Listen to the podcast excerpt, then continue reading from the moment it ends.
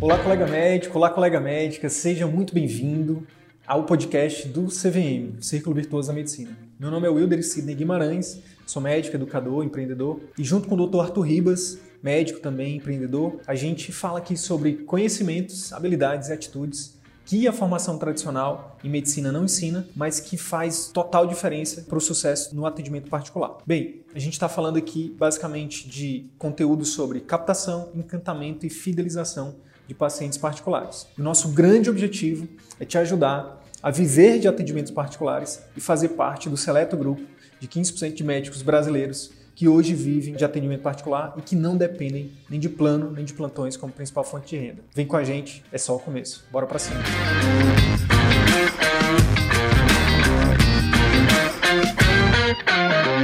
Fala, meu amigo, bom dia.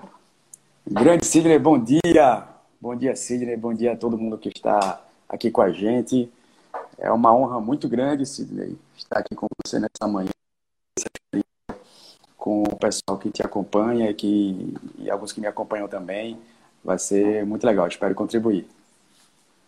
Que bom, que bom. Cara, primeiramente, obrigado aí, obrigado por, pelo seu tempo, pela sua generosidade de estar aqui com a gente, compartilhando aí um pouco da sua história. Tenho percebido, Vitor, que a técnica é importante. Né? As pessoas aprenderem técnicas, aprenderem conceitos, mas o que realmente toca as pessoas é a inspiração, é a história. Então, tem sido muito legal conhecer a história né, saber da história de, de resiliência, né, de superação de, de muitos colegas. Eu tenho certeza que a sua história, pelo que eu também acompanho, é uma história muito que vai inspirar muita gente. Então, antes de mais nada, se apresente, fique à vontade, diga, diga aí para o pessoal quem que é o Dr. Vitor Hugo, fique à vontade. Legal, legal, Sidney. Concordo demais contigo também. Eu, sigo, eu digo sempre no consultório, Sidney, que uma vida sempre muda outra vida. As pessoas chegam lá na clínica e a gente cria um ambiente que se assemelha muito a uma casa mesmo, a gente pode esmiuçar mais isso depois. E a ideia é que uma história de vida impacte outra história de vida e eu funciono ali como mediador de tudo isso, né? Bem interessante. Para falar um pouco sobre essa minha jornada, eu,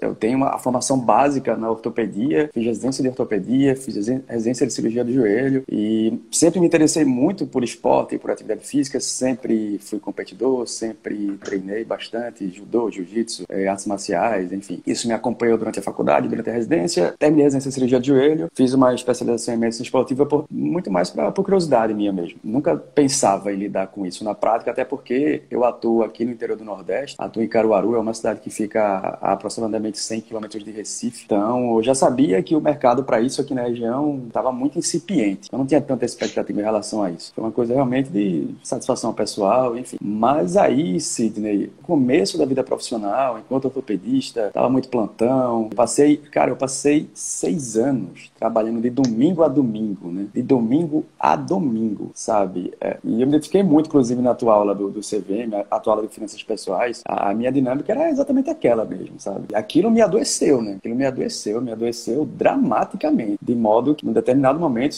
isso com, com cinco anos de atuação, eu estava obeso, eu estava com transtorno de ansiedade, eu já, já, já vinha apresentando alguns episódios de, de depressão, entrei numa crise bastante profunda. Fui buscar me tratar, fui buscar a ajuda de outros médicos, enfim. Nessa jornada aí de autocuidado foi que eu conheci a nutrologia. A nutrologia começou a mudar a minha, a nutrologia começou a mudar a minha vida, eu comecei a me reconhecer novamente. Ao experimentar as transformações que eu sofri, isso me inspirou a me aprofundar, a me apropriar dessa, desse conjunto de técnicas para trazer essas transformações para as pessoas. De modo que o Sim. passo seguinte foi fazer uma transição e essa pivotagem levou aí dois anos até o ponto que eu me encontro hoje, onde eu me dedico dedico à nutrologia, onde eu realmente não faço mais plano plantão, nem atendimento plano de saúde, enfim. Hoje eu digo que eu me reencontrei, eu me reconciliei com o médico que eu sempre quis ser. Que massa, cara. Que massa, que massa. Cara, quantas pessoas, Vitor, deve estar nesse mesmo, essa, passando por isso também, né? Cada vez mais, assim, tem sido uma, uma surpresa, não vou mentir para você, tem sido uma surpresa negativa, assim, tem sido uma triste surpresa. Descobri, descobri que a vida do médico não é tão glamourosa como a mídia coloca, que o médico não é, que a vida do médico não é essa, sabe, essa facilidade ou uhum. essa que o médico não é tão feliz assim como as pessoas acham ou como as pessoas esperam ou como as pessoas querem que a gente seja, né? Uhum. Cara, por isso que pouca gente entende, né? O, o, nosso trabalho aqui. As pessoas acham, ah, médico não precisa de ganhar dinheiro, médico já ganha muito dinheiro, médico não precisa de mais qualidade de vida, ele já tem um carrão, já mora bem. As pessoas deturpam isso, né? Mas, cara, quando eu, quando eu escuto histórias como essa sua e que tá, graças a Deus, cara,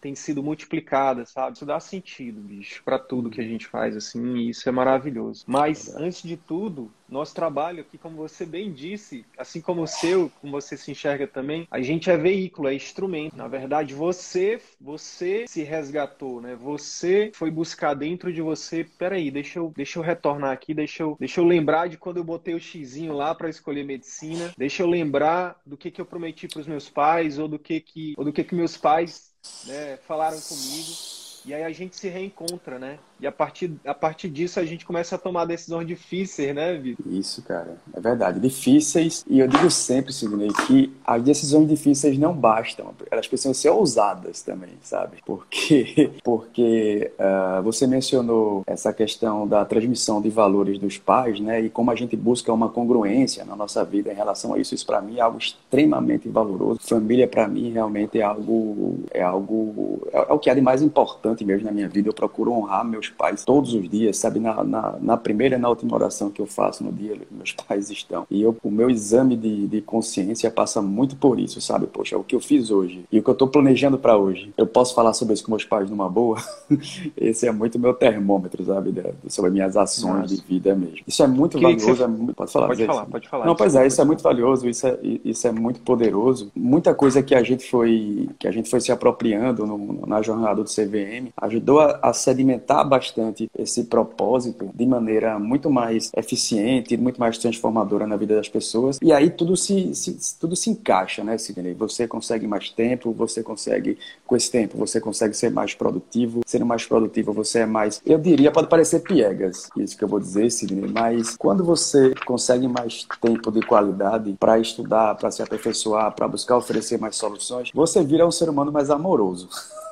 sabe? Pode parecer piegas isso, mas é muito verdade, porque na sua mente, no seu coração, deixa de haver tanto peso, sabe? Deixa de haver tanto, tanta preocupação com, com, com coisas que te afastam daquela motivação que te levou a marcar o xizinho para a medicina lá atrás, como você mencionou, sabe? Então, sua mente, seu coração, seu espírito, enfim, é, eles ficam mais ávidos mesmo por, por despejar toda essa felicidade e todo esse amor nas suas mais amplas oportunidades de convivência. Isso é muito bom. Muito massa. Cara, e aí eu queria, eu queria então, nessa primeira parte da nossa conversa, eu queria, queria explorar um pouquinho mais da tua história. Ela é muito, ela é muito bonita e ela é muito legal de ser contada e eu e nessas conversas que, que eu tenho tido com vocês, é, eu gosto de aprofundar um pouquinho, porque a, é, se você já parou para pensar, se você já estudou storytelling, né, por ser nosso aluno, já deve estar estudando, por estar seguindo o caminho que você está seguindo, que eu vi, fiquei muito feliz, que é começar a transbordar isso também através do digital, você deve já ter visto que que mais conecta com as pessoas não é só o resultado, não é só chegar e dizer assim, ah, eu hoje faturo tanto, eu hoje tenho mais qualidade de vida. Não, que realmente conecta com as pessoas é saber quais foram os vales, quais foram os vales, quais foram a,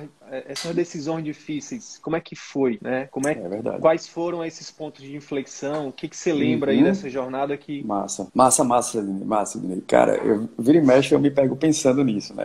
É, quando você se apropria realmente da, das funções de, de, empreendedor, você tem que entender e é uma das primeiras aulas do, do CVM, né? As três nuances que você precisa dominar né? da, da carreira Uh, então, eu termino os atendimentos e eu continuo na clínica para tomar decisões de gestão, para avaliar indicadores, para construir é, novas estratégias, enfim. Você não pode terminar o último paciente, fechar a porta e ir embora. não, não, funciona, não é assim que você vai para outro nível. Então, quando eu termino geralmente essa, essas, essas atividades de gestão, é, é, quando eu começo a pensar nessas decisões que você está mencionando. E aí essa história sempre me vem à mente. Tomar decisões difíceis é muito importante para você alcançar níveis superiores de existência. Eu sou muito muito reticente, Sidney, com o discurso da aceitação, sabe? Eu sou muito reticente com isso. Cara, eu já fui bem ferrado, sabe? Eu já fui, eu, eu nunca passei necessidade, assim, nunca passei fome, mas eu tive uma vida de escolhas o tempo inteiro. Então era assim, tudo em nome do estudo, era tudo em nome da educação. Então, assim, eu e meu irmão, a gente tinha educação, mas não tinha todas as outras coisas. Para ter educação, a gente não tinha roupinha legal, não tinha carro legal, tinha que ir para escola de ônibus, dois, três ônibus é, para ir, dois, três ônibus para voltar. É, não tinha Disney, não tinha inglês na cultura inglesa, não tinha porra nenhuma disso, sabe? Em nome do estudo, a gente teve mais nada. Só que a gente teve que correr atrás de todo o resto, porque a gente nunca se aceitou ferrado, deu para entender. Entendi. É aí que eu desconfio dessa coisa da, da, aceitação, sabe? A gente é muito a riqueza, grato. A riqueza ou a pobreza, né? O conforto ou o desconforto. Pois é.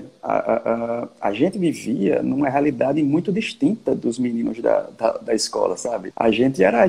eu me lembro, cara, eu converso isso com meu irmão, eu me lembro que a gente chegava na escola, assim, descendo no ponto de ônibus, os meninos olhavam pra gente como se fosse alienígenas, sabe? Que estavam descendo no disco voador, sabe? E, e, eles perguntavam pra gente como era andar de ônibus, como era viver no bairro que a gente morava, sabe? Parecia que era um, um safari. Vocês eram exóticos. exóticos, exatamente, cara, exatamente. Mas a gente nunca se sentiu inferior e a gente nunca, nunca entendeu exatamente é, essa coisa de, de se aceitar naquela condição, porque a gente sempre, queria, sempre quis mais. A gente viu no estudo o veículo para conseguir mais. De modo que, graças a Deus, no Modéstia Pata, a gente tem conseguido. Essa, essa coisa de não se aceitar, sendo menos do que a gente merece, obtendo menos da vida do que a gente merece, também levou essas decisões difíceis, né? De fazer medicina mesmo contra as probabilidades e após a formatura, após a residência, é, trabalhar bastante para oferecer para nossos pais o que a gente havia prometido. É uma decisão difícil trabalhar de domingo a domingo. Foi uma decisão difícil. Ninguém me obrigou. Eu que decidi fazer aquilo. E foi uma decisão difícil. Só não é, não é fácil, cara. Quem tá ouvindo a gente aqui que é médico sabe, é difícil pra cacete dar plantão um atrás do outro, virar a noite. E tem dia, não sei se ia acontecer aí com vocês, mas, cara, tinha dia que eu acordava assim e olhava no, no, no Star Médico, olhava para cima, assim, pro beliche, e eu ficava pensando, cara, onde é que eu tô, né? Onde é que eu tô? Sabe? Esse plantão aqui é de onde mesmo? De qual cidade? De qual hospital que é? é. Porque era um ritmo bem alucinante. E aí Muito eu comecei, e nesse, nesse processo de adoecimento,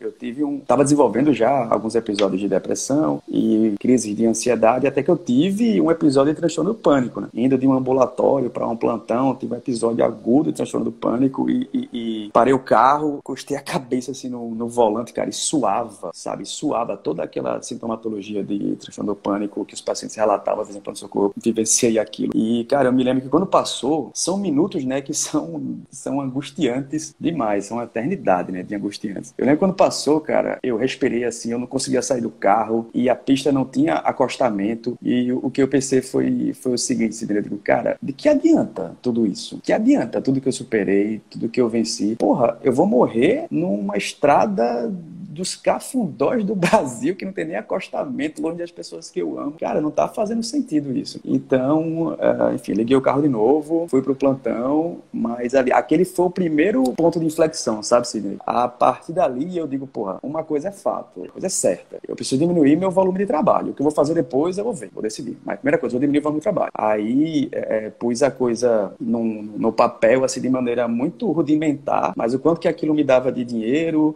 e o quanto que eu precisava de tempo e o quanto que eu gastava para obter aquele retorno. Foi uma forma muito rudimentar de uma tabela que vocês mostram numa aula também, acho que na aula de transição, do, de transição para particular, vocês mostram a tabela toda bem uhum. construída. Eu fiz algo parecido com aquilo, só que bem, bem simplório, bem rudimentar. E aí eu fui, de... naquele momento eu deixei dois plantões e me voltei para para o consultório que eu estava começando a, a, a, desenrolar, né? Foi o primeiro ponto de inflexão. Isso na época estava só na ortopedia. Isso, exato, exato, só na ortopedia. Enfim, foram vindo outros muito às custas do meu adoecimento. Né? E aí você foi pesando, né, Vitor? Exato. Vendo, cara, deixa eu ver, eu usei uma expressão que eu acho que pouca gente usa, também numa conversa dessa, que eu aprendo muito com vocês, que é o seguinte: esse dinheiro estava ficando muito caro para ti. Caro né? demais, cara. Nossa, caro demais. Quando eu me vi, Sidney, na, na, na, na de morrer, sabe? De morrer. Numa, e porque transtorno do lugar, é isso mesmo. Você é isso, tá, cara. Acha, você acha que vai morrer a qualquer momento. Pois é, cara. E assim, eu parei, eu não tinha acostamento, cara. E passava muito caminhão. O caminhão daquele podia me levar, sabe? Eu podia morrer ali, sabe? Vê que coisa absurda. Em nome de quê? Eu não estava construindo legado nenhum. Eu não estava eu não tava levando eh, a transformação que eu sempre imaginei levar, que eu sempre sonhei levar para a vida das pessoas. Então, é, eu tinha um faturamento no fim do mês expressivo, sabe? me colocava ali, sei lá, nos 5% de, de brasileiros numa pirâmide aí de, de faturamento. Mas o custo daquilo estava sendo absurdamente alto. Então eu comecei a tomar outras decisões difíceis, né? Que foram que foi deixar alguns plantões. E o que eu passei a fazer no tempo dos plantões é que começou a fazer toda a diferença na minha vida. Porque eu passei a entender que estar ocupado não significa estar produzindo. Então, o, o tempo que eu passava é, é, é, nos plantões, eu comecei a dedicar esse tempo a mudar de estratégias, a, a, estabelecer uma nova forma de atuar, a buscar trazer significado para o meu trabalho, procurar fazer com que as pessoas me escolhessem por conta desse do valor desse trabalho, enfim, a focar realmente uh, no meu consultório. E aí algumas coisas começaram a melhorar a partir daí. Que massa. Olha só, tem muita gente que pensa, se você pensar, olha só, se muitas as pessoas pensam, poxa, eu vou deixar, se eu deixar dois plantões, no final do mês eu vou perder R$ 1.500, 3, 4, 12 mil reais. Pensam assim, ah, quanto que eu vou perder? Mas na verdade, o que a gente, o que a história do Vitor, que eu tô convidando vocês a pensar é quanto que você vai ganhar. Ganhar, exatamente, de, cara. De saúde, conhecimento que vai, o que, uhum. porque o que que muda, né? O que que muda, o que que muda a história de pessoas como você e como eu, que viemos de baixo, que éramos exóticos, mudamos a vida, da, a trajetória e, a, talvez as gerações que, vem, que, que virão depois da gente, né? Da, das nossas famílias. Foi a educação, cara. Então, quando você ganha esse tempo, você ganha tempo para ter saúde, para investir em educação, para te levar para o próximo patamar. Porque você veio até a medicina por conta de um esforço de investir em educação. Uhum. Mas o que, para sair da medicina tradicional, né, da medicina convencional, do caminho do círculo vicioso, que é esse caminho de excesso de trabalho, pouca satisfação, zero legado, e entrar para o caminho do círculo virtuoso, trabalho pode até ser muito trabalho, mas um trabalho que não te adoece, um trabalho que te, que te, né, que te enriquece, né, que te alimenta, Isso. né, que é se a... paga por si só, né? Isso. É a diferença, Sidney, entre estar cansado e estar estressado. Eu vivia estressado, cara. Eu vivia estressado, porque era um volume de trabalho estúpido, onde eu não via tanto sentido, sabe? Eu não me percebia transformando a vida das pessoas. E hoje, cara, eu canso pra cacete. Porque atender pessoas e, e, e, bolar novos produtos, bolar novas soluções transformadoras para as pessoas, porque tem isso também, né, cara? Quando você se descola dessa coisa do plano de saúde, é, é tudo é tudo web to you, sabe? As pessoas colocam expectativas em você, não tem mais conversinha, não tem mais desculpinha. Ah, é. eu não faço o tratamento que o plano não libera. Ah, não tem desculpinha, sabe? É, é tudo na sua conta. Então, o, o seu nível de responsabilidade, ele cresce bastante. Você precisa não só dar conta, não só dar conta, você precisa superar essa expectativa para promover esse encantamento, uma vez que é o encantamento que vai tornar nossos pacientes nossos fãs, nossos embaixadores. E é isso que a gente quer, né? A gente não quer só atender uma expectativa lá, a gente quer superar mesmo, a gente quer outro nível de relacionamento com o nosso, com o nosso paciente. Então, uh, aí você dá o passo de tomar decisões que não só são difíceis, mas são ousadas. Quando você faz essa conta, Sidney, que você mencionou, a conta que a gente faz geralmente, ah, vou deixar de ganhar ganhar 12 mil se eu deixar esse plantão, se eu deixar esse plano. É difícil também fazer essa decisão. Agora é a coisa da ousadia, sabe? Não basta decisões difíceis, as decisões têm que ser ousadas também. E aí é, é, é você pode até dar um passo atrás, mas é um passo para tomar um impulso que vai te colocar 5, 6, 15 passos à frente, sabe? E tem outro, tem outro detalhe também nessa história toda, assim,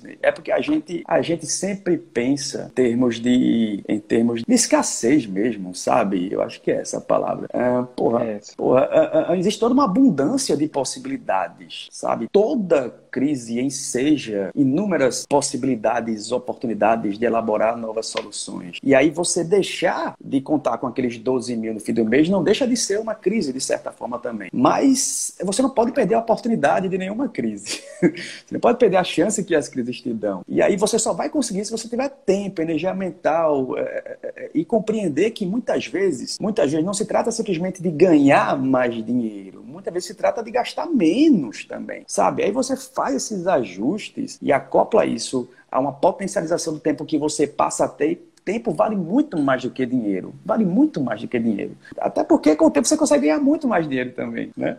Se você só tem, se você só tem o tempo para trocar, se você só tem um tempo para trocar, é, enquanto profissional liberal, né? Se você só tem um tempo para trocar, o tempo da sua consulta, o tempo do seu procedimento, você está muito limitado. Você precisa de um outro, você precisa jogar o outro jogo. O jogo onde você constrói um sistema que opera para você. Então, você só faz isso quando além de, além de difíceis, suas decisões são ousadas. Mas, e aí, e o, bom, é que... o bom é que compensa, é... né, cara? Demais. Eu, eu, eu quero saber desse, desse, desse, desse compensa aí, que é o seguinte. E aí você, tomando pra gente chegar quando você conhece a CVM, que é, eu vou, eu vou, eu vou retomar aqui e você me corrige se for o caso. E aí você, nessa busca de autocuidado, foi buscar, aí você foi, deu um, um stop nos plantões, reorganizou sua vida financeira, reorganizou seu, seu tempo e começou a focar, inclusive, no autocuidado, na nutrologia. Aí você encontra a nutrologia e começa a estudar isso. sobre isso, começa a se dedicar a isso. E quando é que você conhece o CVM nessa jornada? Isso. Então, eu, como eu falei, eu fiquei dois anos nessa transição é, da ortopedia para nutrologia. E nesse processo, eu fui. Eu digo que eu vesti o jaleco de R1 de novo, sabe? É, na ortopedia, eu aqui na cidade já tinha um nome, sabe? Eu tinha um uhum. consultório bem movimentado, eu, eu tinha uma, uma agenda de, de procedimentos cirúrgicos já bem consolidada, eu já tinha uma clínica de ortopedia, é, já era. Já tinha um nome realmente aqui, eu já era era alguém conhecido já. E, no entanto, a despeito de ter conseguido muito desses, muito desses troféus aí, era professor da universidade já, enfim, a despeito de muitos desses troféus aí, eu não estava feliz, né? não estava me sentindo em consonância com o médico que eu sempre quis ser. Aí quando chegou Sucesso a nutrologia... Nesse... sem felicidade é fracasso. Exatamente, sucesso sem felicidade é fracasso. É bem isso mesmo. E aí, é, nesse processo de pivotagem, eu fui percebendo que eu tinha que ser R1 de novo. Então, eu diminui muito meu padrão de consumo, diminui bastante bastante. E, cara, eu nunca tive dificuldade. E é, essa é uma habilidade que eu construí desde cedo mesmo, sabe? Provavelmente por ter tido uma vida de precisar fazer muitas escolhas, né? De muita resiliência mesmo. É, eu nunca tive problema em entender que você não pode ter tudo ao mesmo tempo, sabe? Eu nunca tive problema com isso. Tem um ditado hebraico que diz isso, né? Tudo não terás. então eu sempre compreendi que era preciso pagar o preço mesmo. E aí, quando eu vesti a roupa de R1, eu digo, porra, eu já tenho um nome na, na ortopedia, prova de é, título da SBOT, título da SBCJ, professor universitário, chefe de residência, é, secretário de educação continuada da SBOT, mas assim, eu vou precisar ser R1 de novo nessa outra área, né? Porque a gente sabe, né, Cidney, que a ortopedia é uma confraria dentro da medicina, né? Você, pô, você vai fazer ortopedia, você esquece de, de enzimas, de fisiologia, de feedbacks hormonais, então eu precisei resgatar todo esse conhecimento, construir novo conhecimento, isso às custas e baixar meu padrão de vida, porque eu precisava de tempo para estudar, precisava me dedicar àquilo, eu não ia jogar fora a credibilidade que eu tinha construído enquanto ortopedista, né? Isso teria que ser confirmado às custas de, de uma atuação profissional eficiente, e para isso tem que estudar. Então, uh, eu reduzi meu, meu, meu padrão de consumo, eu troquei de carro, tinha um carro mais sofisticado, comprei um carro bem mais simples, uma série de coisas aí que eu consumia em nome de estudar, de ser de novo. E nesse processo eu fui entendendo que eu precisava dominar a coisa da venda. Uma vez que eu estava numa área, é, além de prestar a medicina que eu sempre que eu sempre sonhei, eu queria também ter a vida que eu sempre sonhei. Até porque isso ia refletir oh. na própria medicina que eu podia, que eu queria oferecer para as pessoas. Né? Se, eu, se eu ia lidar com um conceito de saúde, de bem-estar e prevenção, eu precisava manifestar tudo aquilo. isso, né? então, exemplo, né? pois é. Então fui estudar bastante sobre vendas, sobre gestão, sobre marketing e nesse processo, eu conheci o CVM num anúncio mesmo, né, no Insta. Eu entrei no Insta em 2018, né? Eu sempre fui muito refratário à, à tecnologia, sempre, sempre, tive muita, dificuldade mesmo com esse tipo de coisa, sabe? Sidney, até o meu processo de, de, de, busca ativa de clientes na ortopedia foi muito no tete a tete mesmo, sabe? É, quando eu comecei o consultório, nas primeiras duas semanas eu tive um paciente e aí é, eu fui atrás das pessoas, né? Essa história é até engraçada. Eu fui atrás da, das pessoas. Eu gostava muito de fazer prótese de joelho e prótese de quadril. Eu tinha, eu tinha acabado de fazer um fellow no Texas de artroplastia e eu achava que isso ia ser suficiente, né? Eu digo, porra, cara, cara, eu, eu, eu pensando, porra, eu fiz duas residências. Fui titulado na SPCJ, titulado na SBOT, tinha acabado de voltar de um fellow, tinha acabado de ser aprovado na, na, na, universidade como, como docente, conduzindo pesquisa, publicando artigo. Eu digo, cara, agora é só sentar aqui que a vida vai ser maravilhosa. E aí vem a vida, cara, e dá-lhe uma voadora assim na sua cara, sabe? Meu velho, que tapa de realidade. Eu tô rindo sou... porque eu me identifico muito com isso, pois, entendeu? Pois é, cara. Eu tô rindo porque eu me identifico muito com isso.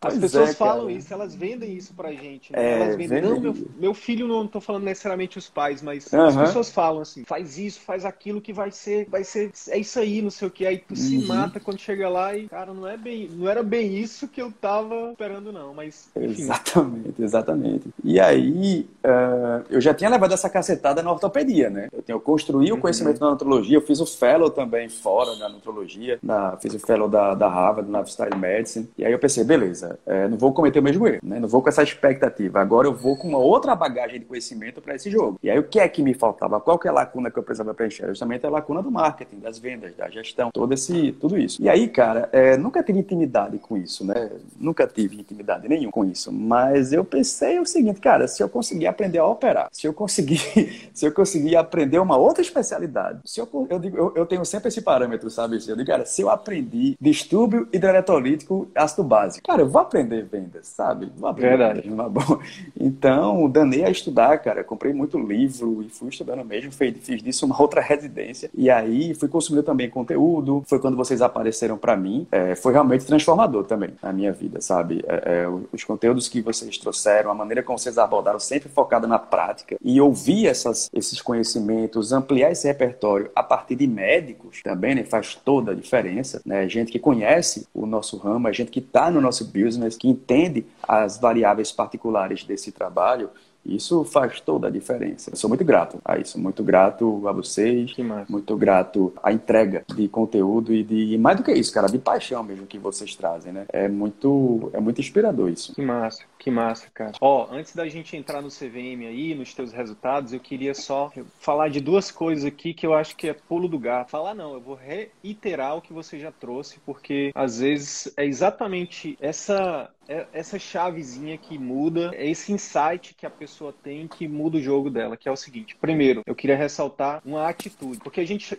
é a parada do chá, né? Conhecimentos, habilidades e, atitudes. atitudes. Então, olha a atitude que você traz aqui na sua história, Vitor. Você fala que em determinado momento você tava, cara, você tinha chegado no topo. O caminho que você tava, você tava no topo. Talvez tivesse aí mais alguma coisa, alguns títulos, ah, um doutorado, um PhD e uhum. tal, mas, mas você tava no topo, entendeu? Você tava no topo. Só que o topo não era o topo que fazia sentido para você. Cara, e que bom, e que bom, irmão, que você conseguiu chegar nisso, porque tem muita gente que não consegue. E aí entra em parafuso, e aí não consegue retornar, entendeu? E isso é muito triste. Mas que bom que você conseguiu. Mas uma vez no topo, meu amigo, você tá, o seu ego tá ali dizendo, você é o cara, você é bom, você é melhor que todo mundo, não sei o quê. Para você, e você foi lá e disse, na verdade, eu preciso descer para recomeçar uma outra história. Para fazer isso, irmão, existe uma atitude chamada humildade. Isso é extremamente difícil, principalmente se falando de médicos. De médicos, né, cara? Que, de, que, assim, que a cultura fora da medicina e dentro da medicina é, é exatamente para inflar o nosso médico, o nosso ego, para dizer que a gente é melhor, que a gente é. Cara, é uma armadilha muito grande isso, porque em momentos como esse, quantas pessoas estão presas aqui no topo, elas estão extremamente no topo, mas extremamente infelizes. E elas não conseguem descer, cara, por conta do ego. Tá ali dizendo, como assim? O que, que vão pensar de você? Que era professor universitário, que tinha um carrão, que agora vai andar num carro simples. O que, que vão pensar de você, Sidney, que tá há dois anos sem carro? Eu tô há dois anos sem carro. E eu amo uhum. carro. Mas sabe por quê? Cara, para mim, quando eu,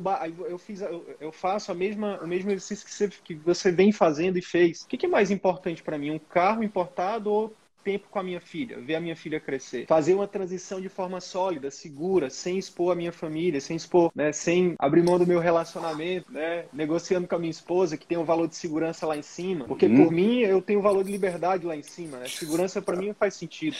Mas para minha esposa é o contrário. Só que eu sou casado e a gente precisa o quê? Negociar. Negociar. Então, quando a gente tá. faz essa balança, cara, aí eu aí eu venço o meu ego e você venceu uhum. o seu ego, cara. Isso precisa ser dito, entendeu? Isso não tá nos livros livros, isso não está em lugar nenhum, mas isso muda o jogo. É verdade, cara, é verdade. Eu tenho muito essa conversa também com os alunos lá na, na faculdade e com os recém-formados, né, a gente acaba mantendo bastante contato ao longo da, da vida. A gente sabe que nesse contexto de redes sociais há um, uma pressão grande, né, por mostrar antes de, é mostrar ter antes de ser. Isso é uma puta armadilha, sabe? Eu converso muito isso com os meninos, cara, esquece isso, velho. Esquece isso, cara. Olha, eu fui comprar meu carro, o primeiro carro, no final do, da residência, é um carrinho 1.0 que era de segunda mão do, de, de, um técnico de enfermagem lá do, do serviço que eu de residência. Cara, eu levei esse carro até os dois primeiros anos da minha vida profissional, sabe? Não faz sentido você ficar. E as pessoas estranhavam também. Assim, eu, eu, eu me lembro, cara, que eu ia chegar, eu ia dar plantão. Eu ia dar plantão, cara, frequentemente, os vigilantes dizendo, olha, não, aqui é estacionamento de médicos. É, é muito louco. A questão né? entre médico, paciente é lá do outro lado tal. Tem que mostrar o crachá, né? Tem que dar uma carteirada um pouco, um pouco, um pouco às avessas, né? E o cara, não, mas eu sou médico mesmo, eu sei que não parece. Essa, essa pressão, cara, é uma pressão desnecessária que a gente aceita. Né, pois né, é. A gente aceita, exatamente. A gente aceita isso, sabe? É, é, então, frequentemente você tem, você tem dificuldade de fazer a, a transição para o privado, porque você se comprometeu com esse tipo de situação, sabe? Com parcela de financiamento de carro, é, com, com, com, itens de ostentação que não falam. Eu não vou falar nem. Vê, eu não vou falar nem de, de, de missão, falando de propósito. São itens que não, não, são congruentes com nenhuma perspectiva de prosperidade financeira mesmo, sabe? O, o, o lance da riqueza, para falar, não vou falar nem dos aspectos existenciais, filosóficos e, e, espirituais que eu acho que tem tudo a ver. Mas não vou nem falar isso, vou tentar descolar aqui didaticamente. Uh, o lance da riqueza é você ser rico e não parecer ser rico, sabe? Então, uh, o ego é um, provavelmente o maior inimigo da prosperidade financeira. Se você Sim. ocupa a sua energia para mostrar através desses itens uma coisa que não existe na realidade, você está se afastando de qualquer possibilidade de riqueza, né? Isso está nas biografias das pessoas que, que nos inspiram. Então, veja, é, é, é, modelar, sabe? Às vezes não precisa estar tá inventando a roda o tempo inteiro, sabe? É modelar. Sim. Só que isso, essas atitudes exigem uma coragem, uma ousadia também. Ousadia. Que, que nem sempre estamos dispostos a ter, né? Ousar, tem que ousar, que eu, cara. Eu queria ressaltar uma outra coisa que você falou, que já tem virado um bordão aqui também, porque, por um lado, olha só, Vitor, é muito louco. Por um lado, a gente tem muita gente que tem o ego muito inflado, uhum. que o, esse ego, ele, ele, ele, ele atrapalha o médico que quer fazer, por exemplo, essa transição, que quer seguir uma, uma carreira de mais significado, de mais propósito. Por outro lado, cara, sabe o que, é que eu tenho visto muito? Então, essas pessoas acabam que elas, elas, o ego lá em cima faz com que elas se sintam muito especiais. Por outro lado, tem o, tem o contrário, muito frequente também, colegas que não se acham bons o suficiente. Ah, é verdade. Nossa, cara. Que não se acham, não veem tem valor no que faz, que tem, né, no que é. E aí, por conta disso também, o ego vive. O, o ego, ele é nosso inimigo em todos os momentos. Uhum. Se você está no sucesso, ele diz assim: você não pode retroceder. Se você está no momento de fracasso, ele fala assim: tá vendo como você não é bom? Tá vendo isso. como você não é bom? Então isso. você não pode. Então, então a gente tem que entender isso. Só que aí você trouxe uma outra frase, uma outra. Na sua história, você trouxe uma frase que eu quero ressaltar. Se você é médico, se você já é médico, você consegue qualquer coisa. Pois é, meu irmão. Pois é, é cara olhar para trás e ver todos, essas, todos essas, esses desafios que você superou até receber o seu diploma. Todo o restante é fichinha. Exato. Gravar um vídeo, aprender sobre vendas, aprender a gerir pessoas, a gerir o seu tempo, gerir seu dinheiro. É fichinha perto. A, a, a, a você falou da, da, da, da, questão do distúrbio básico do básico. Para mim, cara, foi bioquímica, por exemplo, que você domina demais, né? Você, que você domina muito, mas para mim, cara, é, aprender beta-oxidação foi uma vida, entendeu? É o ciclo de Krebs, assim, né? O ciclo de Krebs é assim: aprende, esquece, aprende, esquece, aprende, esquece, aprende, esquece. É mais ou menos isso. É o ciclo de Krebs. Então, irmão, ser dono da sua própria vida, do seu próprio tempo, exercer a medicina com excelência, aprender essas, essas, esses conhecimentos e essas habilidades, né? Cara, é muito pequeno perto do que, que, o que a gente consegue atingir com a medicina. Porque a medicina, meu irmão, a medicina não é porque a gente é melhor, não é porque o médico é melhor, é simplesmente porque ele escolheu o. Isso, perfeito. Entendeu? Exatamente. Cara, é, os conteúdos que a gente precisa dominar ao longo aí de 10 anos, né? Mais ou menos, contando faculdade e residência, cara, isso exige um nível de abstração cognitiva que, evidentemente, você consegue transportar com sucesso para praticamente qualquer outra coisa que você queira aprender. É, é, é isso que você mencionou, cara, faz muito sentido também, sabe? É a coisa da, das crenças limitantes às quais somos submetidos ao longo da carreira médica, né? É, é o modelo de formação médica muito pautado num, num relacionamento tirânico com os professores, com os staffs depois da residência. E isso traz sequelas emocionais na gente, né? A gente precisa se dar conta disso, se desvencilhar desses, dessas etiquetas que colocaram na gente aí ao longo do tempo de que você não é capaz, você não vai conseguir, você foi incompetente, você tem uma nota muito baixa, tá vendo? Você não vai ser um bom médico. Eu me lembro, cara, vê, cara, vê que louco. Eu me lembro que na faculdade trabalhava, né? Passei um bom tempo trabalhando. Eu, a gente tinha aula o dia inteiro, né? Nos primeiros períodos, o ciclo básico, né? Tinha aula Tamo inteiro, junto. né? Tinha aula dia inteiro. Pois é. Aí eu, eu, eu, escrevia, na época não tinha nem computador, eu escrevia uns anúncios né, de aula particular, tirava xerox na faculdade, ia nos prédios. Isso aí é marketing, dos, viu? Não é? eu ia nos prédios, eu ia nos prédios do, dos bairros mais ricos né, da cidade e deixava lá na portaria. Falava pro porteiro, irmão, porra, é, distribui aí para o pessoal, por favor, para os pais e mães aí, na moral, vamos lá, faz essa força aí e tal. É networking, networking. Pois é, exatamente, cara. E aí eu falava que era estudante de medicina, né? Porque isso eu imaginava que poderia conferir algum valor, né? Gatilho medicina, mental da autoridade. Né? Olha aí, tá vendo?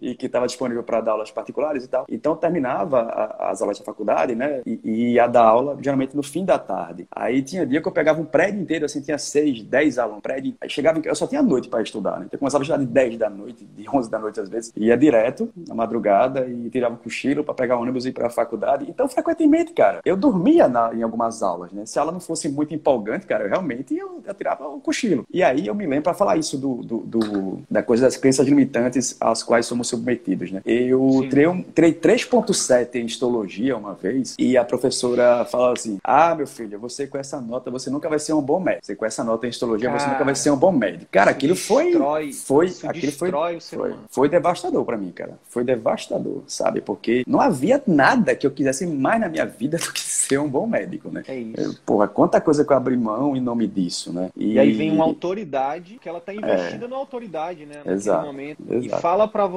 no momento de construção da sua personalidade de médico e fala uhum. que você não vai ser. Cara, é. isso destrói. É, pois é. Então, assim, eu fiquei ferrado mesmo, cara. Aquilo me abalou profundamente e me, me deixou sequelas durante um bom tempo, sabe? Só no internato, cara, é que eu fui reavaliando aquela frase dela, sabe? E pensando assim, porra, eu não tô justificando, eu errei ter tirado uma nota baixa. Eu errei. Sim, a responsabilidade é minha. Eu preciso dar conta. Não interessa se eu, se eu preciso trabalhar, eu preciso dar meu jeito. Sim. Então, assim, a responsabilidade é minha primeiro. Ok, vou, vou dar um jeito de melhorar isso. Se eu tirei uma nota baixa em histologia, considerando o, o conjunto de habilidades e aptidões necessárias para ser um bom médico, por outro lado, eu assumi uma responsabilidade muito mais precocemente do que outras pessoas. Eu dei conta dessa responsabilidade muito bem. Eu estava inserido já numa lógica de trabalho, oferecer do meu trabalho em troca de algo de valor também, que era o dinheiro que eu precisava. Então, isso também constitui um bom médico. E não tinha rede social na época, tinha que ser no, no gogó mesmo, né? Era no tete a tete mesmo ali. Então, isso também faz parte do conjunto de habilidades de um bom médico. A gente precisa se desvencilhar disso também, cara. Realmente é, é um desafio grande. Um desafio grande. Cara, a gente. A gente é, é, você é um. Só, só abrindo parênteses rapidinho, a gente, eu te convidei, a gente gosta de ver o que, que vocês fazem, o que, que os alunos estão fazendo e tal. Eu tenho gostado muito do teu trabalho, cara. Massa, e, e, uma das coisas que eu tenho gostado é exatamente que você, é, você passa, você tem personalidade, você consegue, você tem conseguido construir a sua autenticidade. Você tem os, é, por exemplo, você, a gente pode falar mais sobre isso, né? Mas eu sei também que você tem uma agenda aí, por, por isso que eu estou abrindo esse parênteses, porque a gente tem tanta coisa para falar, porque eu, eu sei que e, e depois da nossa desse nosso bate-papo, eu sei que a gente tem muito mais coisa para falar, porque eu acho que você, enfim, você é um exemplo do que a gente realmente gente acredita, né? Você, você tem as suas crenças, né? As suas, as suas, os seus valores, eu acho que são muito. Acho que por isso também que você se conectou muito com a gente. A gente tem valores muito. Então, eu acho que por isso que a conversa tá tão gostosa, o tempo tá passando tão rápido e a gente ainda tem muita coisa para falar. Mas, cara, eu queria, eu queria te fazer uma pergunta, porque a gente, eu, eu, é importante para a gente aqui saber os teus resultados. Mas, cara, mais importante é entender o que, que aconteceu para você chegar onde você tá, entende? Porque aí depois saber dos seus resultados, que as pessoas podem depois até entrar em contato contigo, saber que você não é um ator, saber que você uhum. realmente é um, é um, é um médico, faz o que você está falando, mas para mim é importante perguntar o seguinte, Vitor, fecha, fecha parênteses. Como é que você tem conseguido ressignificar essas crenças, cara? Como é que você tem conseguido, é, quem, como é quem te ajudou, o que você tem feito, né, de para além do que tá na que todo mundo faz, que você que você se você parar para pensar agora assim, cara, como é que eu tenho feito para lidar com isso? É, é, é, esse, esse, conjunto de, de, de, crenças que colocam na nossa que as nossas autoridades colocam na nossa cabeça é como se fosse um, um chip, né, que implantam na gente. Cara, e para tirar esse chip e colocar um outro Foda. É foda, é Porque foda. é isso que muda o jogo. Isso, Isso que muda cara. o jogo. Exatamente, exatamente, que era isso que muda o jogo. É, é, Sidney, tem uma hora que você, você tem que dizer chega. Tem uma hora que você não, que você tem que admitir. Chega um momento da sua vida em que você tem que admitir que você não suporta mais levar porrada, que você não aguenta mais não ser aquilo que você sabe que pode ser. Tem que chegar um momento na sua vida onde você para de apanhar, onde você quer expressar a sua existência em toda a magnitude que você sabe que ela tem. Tem que chegar esse momento na sua vida, sabe? Hoje em dia, Sidney, é, acho que deve ter médicos aqui nos assistindo da nossa, da nossa geração, né? Que tem, é, entre 35 e 40, enfim. Quem fez especialidade cirúrgica de residência, eu digo sempre que, que eu, eu, fiz esse, essa contextualização aqui cronológica por conta da referência geek que eu vou fazer aqui. É uma referência a, a um mangá clássico aí, que é Cavaleiro do Zodíaco, né? Cara, espetacular. E aí eu digo sempre que, que a, impressão que eu tenho é que quem fez, quem faz uma, uma residenciária cirúrgica é meio que como aquela, aquela jornada do, do Ikki, de Fênix, que ele vai para a Ilha da Morte, sabe? Que é o pior, é o pior lugar de treinamento para um é. cavaleiro de Atena, né? Ele volta todo sequelado, cara. Ele volta maluco. ele volta pirado, né? Volta outro cara. E você vai para a Ilha da Morte das áreas cirúrgicas, você volta outro cara também, sabe? Você volta um cara, um cara que, que, que não sabe reconhecer é, é, muitas vezes a importância de outros profissionais no seu, no, no seu ato cirúrgico, tem dificuldade de compreender que uma, um, o corpo de enfermagem tem que ser bem tratado, sabe? Você não é chefe, você é líder, sabe? É outra história completamente diferente. Você confunde hierarquia com tirania. Nesse processo de, de, de, de reconstrução do, do eu que eu sempre reconheci que, que era, eu precisei me desvencilhar desse tipo de, de aprendizado que eu tive durante os cinco anos de residência, né? E não são cinco anos assim quaisquer, né? São cinco anos de 24 horas nesse contexto. Então, cara, uh, chegou uma hora que eu me, me reconheci um Ike de Fênix, sabe? Eu digo, cara, eu não sou esse cara, bicho, sabe? Eu, eu, eu, eu, e eu tô cansado de ter tanto resultado ruim. Porque, por mais que as pessoas imaginassem que eu era bem sucedido, porque eu era chefe da Unimed, eu era chefe da residência, professor universitário, eu operava pra caramba e tal, esse contexto todo aí, mas quando eu chegava em casa e eu botava minha cabeça no travesseiro, era eu comigo, sabe? E ali não tem, não tem véu, ali não tem verniz de, de status, não tem, cara. Ali é,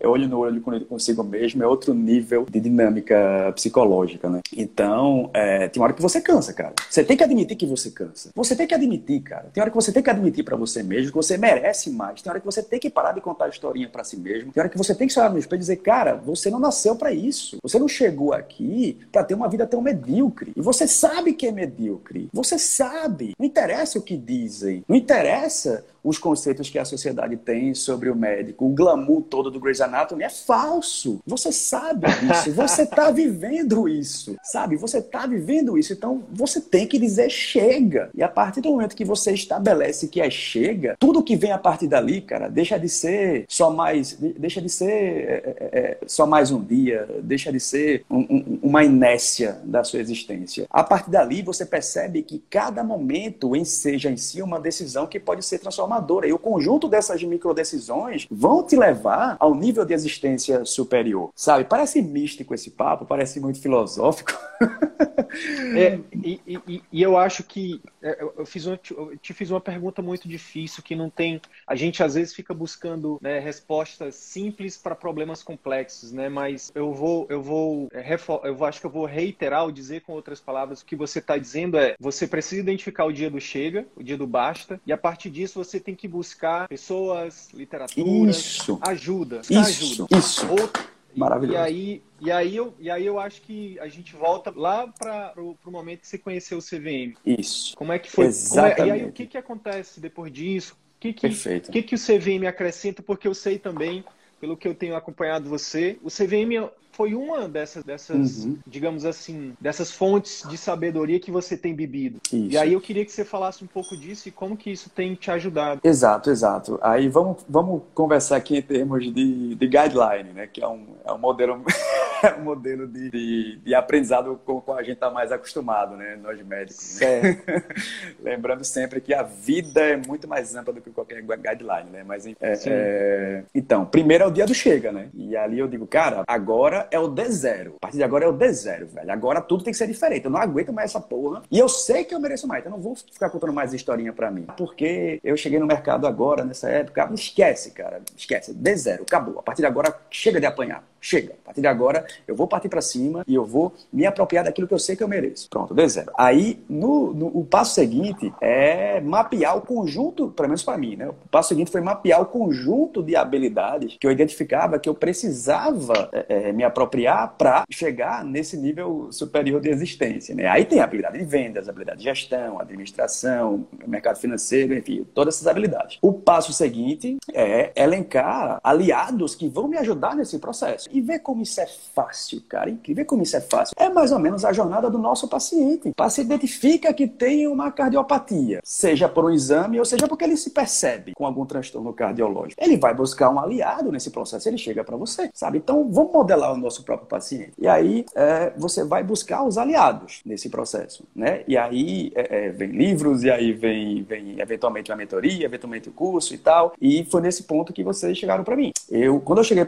vocês foram o, o curso, vocês trouxeram o, o, curso, o último curso que eu fiz nessa área, né? Assim, formalmente, né? Porque a maioria do meu conhecimento foi realmente autodidata mesmo. Mas. Percebo, é... é uma coisa que eu percebo em pessoas também que são fora da curva, cara. Elas não hum. ficam esperando. Elas, elas vão atrás, elas buscam o conhecimento, né? Cara, e hoje tá aí, né, cara? De graça às vezes, né? Pois é. E aí vocês chegaram para mim no, no anúncio de, de, de, Instagram, eu pensei, pô, massa, sou um médico, né? Para mim já é uma coisa massa, já. Já é uma parada realmente que diferencia. Beleza, eu, eu tinha feito alguns cursos coisas profissionais, eu digo, pô, esse, esses caras estão no, no jogo mesmo, sabe? E aí a gente começou a entrar em contato e eu já achei massa que tu respondeu, me respondeu assim numa boa e foi super aberto e acessível. Pô, massa, cara, esses caras, esses caras mostram que tem realmente um compromisso com o que eu espero de mais do que resultado, mais de transformação mesmo. Até porque uma coisa tá ligada à outra, né? Enfim. Sim. Mas é, eu digo, pô, massa, eu vou com esses caras aqui, esses caras estão mostrando que realmente oferecem valor. Fui,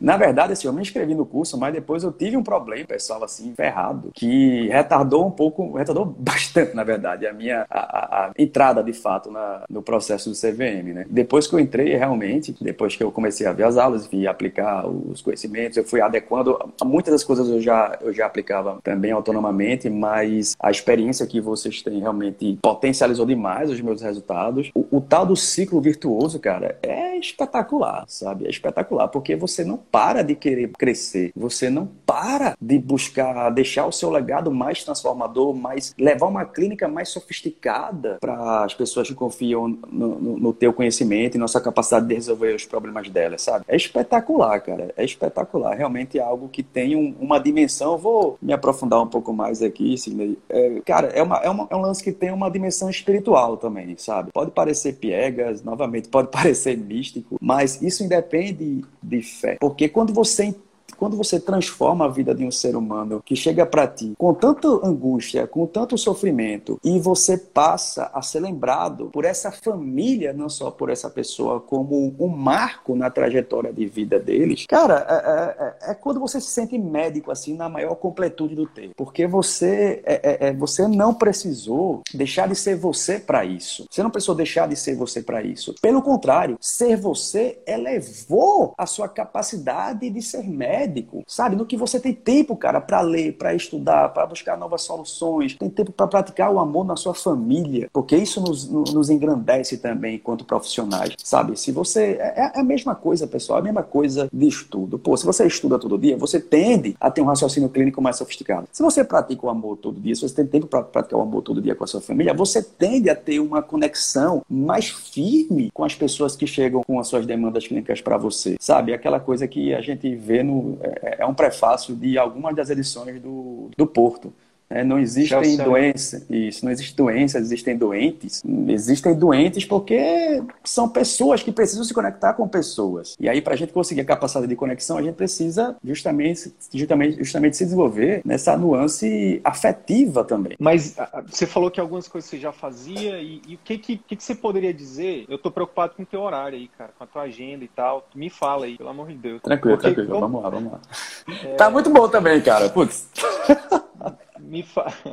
Me fala aí o seguinte, o que, que se tu pudesse dizer assim, cara, uma das coisas que eu bebi da fonte do CVM que tá mudando o jogo no meu consultório, no meu atendimento, uhum. o que, que uhum. seria e o que que o que que o que que o que de, o que, que de fato realmente como como que é, é, é, como que isso tem impactado realmente na, na vida dos seus pacientes, na tua vida? Massa, massa, Sidney. Eu consigo dizer isso com muita clareza. Onde foi mais transformador, onde realmente elevou os meus resultados de maneira bem significativa, a abordagem cuidadosa, profissional, delicada e minuciosa a respeito de indicadores do teu negócio. Eu sempre fui um cara muito da estratégia, eu sempre fui um cara mais pautado na criatividade, mas a coisa dos indicadores, assim, eu tinha muita dificuldade, eu tinha muita relutância mesmo em debruçar sobre, sobre isso. Até entendi a dinâmica deles, mas eu não transformava esse conhecimento em ação, sabe? Então, o, o, o CVM me trouxe provavelmente o aspecto mais transformador da prática mesmo foi o domínio e a prática de se debruçar sobre os indicadores, sabe? Elencar indicadores de fácil entendimento, de fácil manejo, de fácil interpretação, para que isso se converta em resultados e em estratégias mais efetivas e, consequentemente, em resultados superiores. Se tem que se debruçar para esses indicadores como a gente interpreta um exame laboratorial do paciente, sabe? Se você hemato e você recebe um hemograma de um paciente, uma biópsia de medula óssea, seja lá o que for, você não vai se debruçar sobre aqueles indicadores, você não vai raciocinar sobre aquilo, você vai interpretar aqueles exames. Então você tem a mesma conduta com o seu negócio. O seu negócio não pode ficar sem, sem uma análise também complementar. Então você se debruça sobre aqueles indicadores, sobre aquelas variáveis, e ali você extrai informações que vão ser fundamentais para elaborar suas estratégias. Essa provavelmente foi a, a transformação mais efetiva para o meu negócio. Que As, as técnicas de venda foram espetaculares. As aulas de, de copyright também foram excelentes, porque me ajudaram a conduzir o momento em que eu estou agora, né, de lançamento de infoproduto. Então, me ajudaram muito a conduzir esse processo, a participar muito ativamente junto com, com a minha equipe de design, a minha equipe de, de, de próprio, de, de, próprios copywriters também, sabe? Eu consegui dar sugestões nesse processo de copywriting que tem melhorado bastante a venda mesmo, sabe? O engajamento das pessoas, mas no, no, no offline mesmo, assim, onde eu vi resultados mais rápidos, coisas assim, praticamente do dia seguinte, foi isso de conseguir elencar os melhores indicadores para o meu negócio. Vitor, tu pode falar um pouquinho de resultado? Não, não precisa falar de, de, de, números, não, mas puder falar assim, cara, antes do CVM estava assim, né? E agora, depois do CVM, eu consigo taçar? Sim, sim, sim. Cara, consigo falar disso numa boa e com muita alegria, porque inclusive ontem a gente fez um balanço também, a gente fez o um balanço ontem, e, e, desde janeiro que a gente vem crescendo, né, de, de, faturamento, a gente vem crescendo aí na ordem de 12 a 15% desde janeiro. Para exemplificar assim, em termos de resultado, mesmo de maneira muito simples e direta, 97% das minhas consultas hoje se convertem em vendas de algum dos meus, do meu, algum, alguns dos elementos do meu mix de produtos. 27% se convertem na, na consulta. É muito difícil o paciente não consumir nada da nossa clínica. É muito improvável que o paciente não consuma nada. Ele pode não consumir até na primeira consulta, mas aí com o trabalho de pós-venda, o contato que a gente mantém, a elevação de consciência que esse paciente vai tendo com o nosso contato, vai fazê-lo nos procurar, nos reconhecer capazes de resolver o seu problema e ele compra o que a gente tem para oferecer, sabe? Então, veja, é, eu fiquei preocupado, cara, em março, né, que aqui as coisas fecharam, caraca, ferrou, né? Eu tava pensando em alguns investimentos para fazer na clínica, eu disse, cara, meu primeiro estado foi, meu primeiro pensamento foi, cara, vou dar uma segurada. Mas depois eu, isso não durou 10 minutos. Porque eu digo, não, cara. Se eu, se, se eu tô achando que o mercado vai retrair, provavelmente outros players estão achando que ele vai retrair. Ah, agora é que eu vou avançar. Sabe? Aí que eu coloquei mais investimento mesmo na clínica, aí que eu trouxe mais produtos, aí é eu, trouxe, que eu, que eu busquei formas mais envolventes de levar essa solução para o meu cliente, de modo que, nesse momento, a gente continuou crescendo nessa ordem de 12% a 15%. Ah, mesmo na pandemia. Mesmo, mesmo na pandemia. Mesmo na pandemia. Tudo fechado, cara, mas a gente não teve queda, sabe? Não é que a gente manteve, a gente não teve queda, sabe? Alguns protocolos mais caros realmente ficaram estagnados, mas vários outros aumentaram. E aí uhum. a, a, a, a, capacidade de se debruçar sobre o que você tem de conhecimento, transformar isso em mix de produtos foi fundamental. E, e não e, e, o passo seguinte, né? Transformar isso, colocar isso num, num envelope vendável que, que leve credibilidade para as pessoas, de modo que o resultado tem sido esse, né? Tem sido realmente espetacular. Um crescimento desde janeiro, crescimento da ordem de 12 a 15%. Né? Que massa, cara. E aí, Vitor, a gente, a gente chega num, num, Você é um exemplo vivo do que eu, que eu venho falando, que é o seguinte: é, uma, é, é muito natural essa sua seu movimento essa sua trajetória, no sentido de você se destrava mentalmente, você reconstrói a sua vida, ressignifica tudo, dá um sentido diferente, um caminho diferente, e aí você começa a enxergar o seu consultório, Dr. Vitor, inclusive é o nome, né? Instituto Dr. Vitor, é. né? Você vê a sua marca como seu maior ativo, investe nisso, reajusta tempo, reajusta finanças e foca naquilo, com foco 100% na melhoria de resultados e relacionamento paciente. Isso se converte em retorno, o retorno diz mais qualidade de vida para você, para seu paciente, mais satisfação para você, para seu paciente. Todo mundo ganha, é o, é o verdadeiro ganha-ganha. E aí é um, é um, é, é eu enxergo como muito natural, meu amigo, quando a gente se destrava e você olha para abundância, e aí você traz isso. Cara, e aí hoje, eu, eu todo dia eu penso em soluções para ajudar a resolver dores dos meus pacientes. E uma das coisas que é natural depois é você envelopar, inclusive, essas informações e oferecer isso através do digital, que é uma ferramenta também maravilhosa. Cara, fico extremamente feliz de saber, cara, disso, de, de poder saber também que a gente contribuiu de alguma forma, de ver a sua transformação, porque a sua vida transformada, meu, milhares de outras que vão ser transformadas, que estão sendo transformadas. Então, esse é o verdadeiro círculo virtuoso, né? Onde médicos, pacientes e a sociedade. Então, meu irmão, eu só tenho que te agradecer, só tenho que te parabenizar pela re resiliência, né, por ter superado todos os vales, porque no pico é muito fácil, mas no vale, obrigado, obrigado pela, por essa história maravilhosa. Eu sabia, né, eu tinha o feeling que ia ser muito massa, mas foi muito mais massa do que eu imaginava. Então, obrigado, obrigado mesmo. Uma aula cara, aqui, aprendi muito contigo. Eu que agradeço, cara, é uma honra muito grande essa oportunidade. A gente vem mantendo esse contato aí desde do ano passado, né, e, e acho que rolou uma identificação mesmo até com, com a nossa história, né, com as nossas biografias se conectam em alguns pontos Sim. bem significativos. Então, a gente se reconhece, né, cara? Sim. a gente se reconhece. É uma honra, uma alegria poder compartilhar isso. Eu espero realmente ter ajudado muito humildemente quem está nos vendo. Estou sempre à disposição para discutir algum desses aspectos, aprofundar algum desses insights aqui com o pessoal aí por direct. Enfim, fiquem bem à vontade. É uma alegria, uma honra enorme dividir isso com vocês. Meu irmãozinho, fala aí então um pouquinho desse, do, do teu produto digital e eu falei o que é que você está pensando, o que é que uhum. você está trazendo aí de, de novidade. E eu queria que você, depois que você falasse isso, eu queria que você finalizasse essa live respondendo a seguinte pergunta. Se você pudesse voltar aquele momento onde você estava parado no acostamento, suando frio, encostado com a cabeça na direção, o que, que você falaria para você naquele momento? Primeiro me fala do teu produto digital e finaliza a live respondendo isso. Massa, Bora lá. Massa. Então, é, pessoal, eu quando fiz essa transição, é, mesmo já na nutrologia, vez por outra, eu me pegava numa seguinte crise. Poxa, de que que, de que, que adiantou? De que que valeu? Hoje eu faço um negócio totalmente diferente. De que que valeu todo aquele aperreio da ortopedia, aquele, aquele errinho de ortopedia que foi o pior da minha vida, sabe?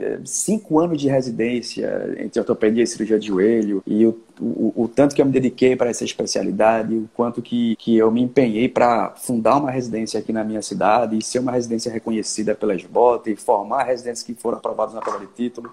O que, que adiantou tudo isso se hoje eu, eu venho, venho, fazendo nutrologia, eu venho fazendo, eu venho praticando uma clínica completa, completamente distinta lá da, lá da ortopedia. Mas alguma coisa na minha mente dizia que valeu a pena, até porque conhecimento é algo que é perene na nossa vida mesmo. E cabe a nós usar a sabedoria para transformar o conhecimento em transformação. Então, revisando essa minha trajetória, eu fui percebendo que boa parte dos meus pacientes com artrose, com osteoporose, com alguns transtornos reumáticos também que acabavam chegando para mim ortopedia, eles tinham sempre sarcopenia, eles tinham sempre uma redução de massa muscular. E a partir do momento que eu comecei a fazer essa transição, comecei a ter um olhar sobre a importância do tecido muscular para além da ortopedia, né, que é um olhar sobre biomecânico, eu passei a ter um olhar fisiológico para o tecido muscular. E a partir do momento que eu comecei a abordar essa sarcopenia, eu fui percebendo resultados clínicos superiores. Então, quando eu, quando eu entrei de cabeça mesmo na antrologia, eu fui muito com esse olhar da importância do tecido muscular no restabelecimento da, da saúde de, de nossos pacientes. E como que a sarcopenia degrada qualquer quadro clínico e como que a sua resolução melhora bastante qualquer quadro clínico. E vivenciar o resgate de dignidade que esses pacientes experimentavam quando a gente consegue melhorar a sua função muscular, porque ele se locomove melhor, ele tem mais liberdade, é, foi bastante tocante. Aí eu resolvi me debruçar sobre esse tema, sobre essas questões, e daí nasceu o produto que eu comecei a lançar essa semana, a chave mestra da medicina. É, uma vez que qualquer quadro clínico piora com a sarcopenia e qualquer quadro clínico melhora com o seu tratamento, então saber abordar esse quadro acaba sendo bastante estratégico para qualquer especialidade clínica. Então é disso que se trata o evento que a gente começa, que comecei já a lançar e ele começa de fato dia 26 agora de maio. E respondendo a tua que pergunta, massa. cara. Que cara, massa, cara, você faz umas perguntas foda, hein, bicho? Porra, nem meu terapeuta, cara, faz perguntas assim.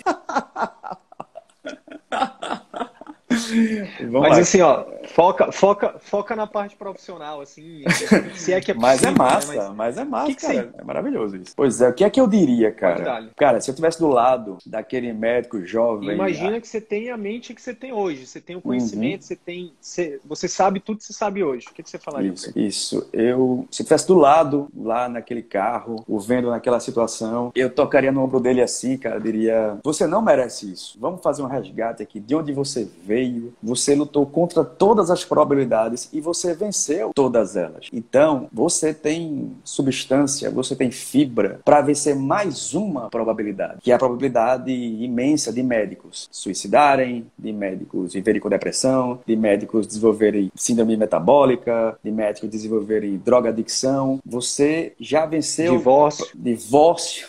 Pois é. Você já venceu probabilidades cruéis. Então, tá na hora de vencer mais essas. Você vai conseguir, você não precisa cavar tanto fundo desse poço. Vamos embora que você nasceu para luz. Era que isso massa, que eu diria. Que massa.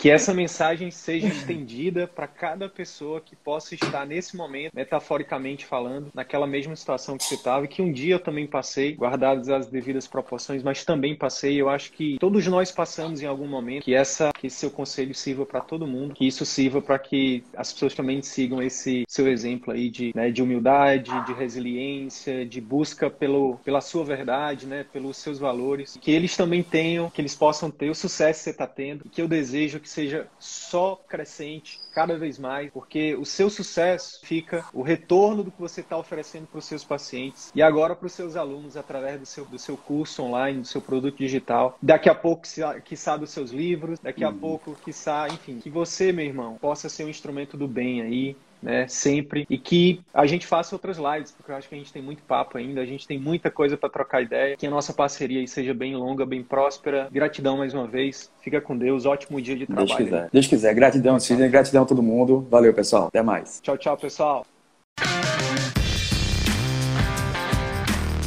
Então é isso. Se esse conteúdo gerou algum valor para sua carreira médica, eu quero te fazer dois pedidos. Primeiro, compartilhe esse episódio com seus colegas médicos porque eles podem se beneficiar desse conteúdo. Utilize os seus grupos de Telegram, WhatsApp ou mesmo as suas redes sociais. Segundo pedido, visite as redes sociais do CVM. Procure Ciclo Virtuoso da Medicina no YouTube, no Facebook e arroba CV da Medicina no Instagram. Te vejo por lá. E até o próximo episódio. Valeu!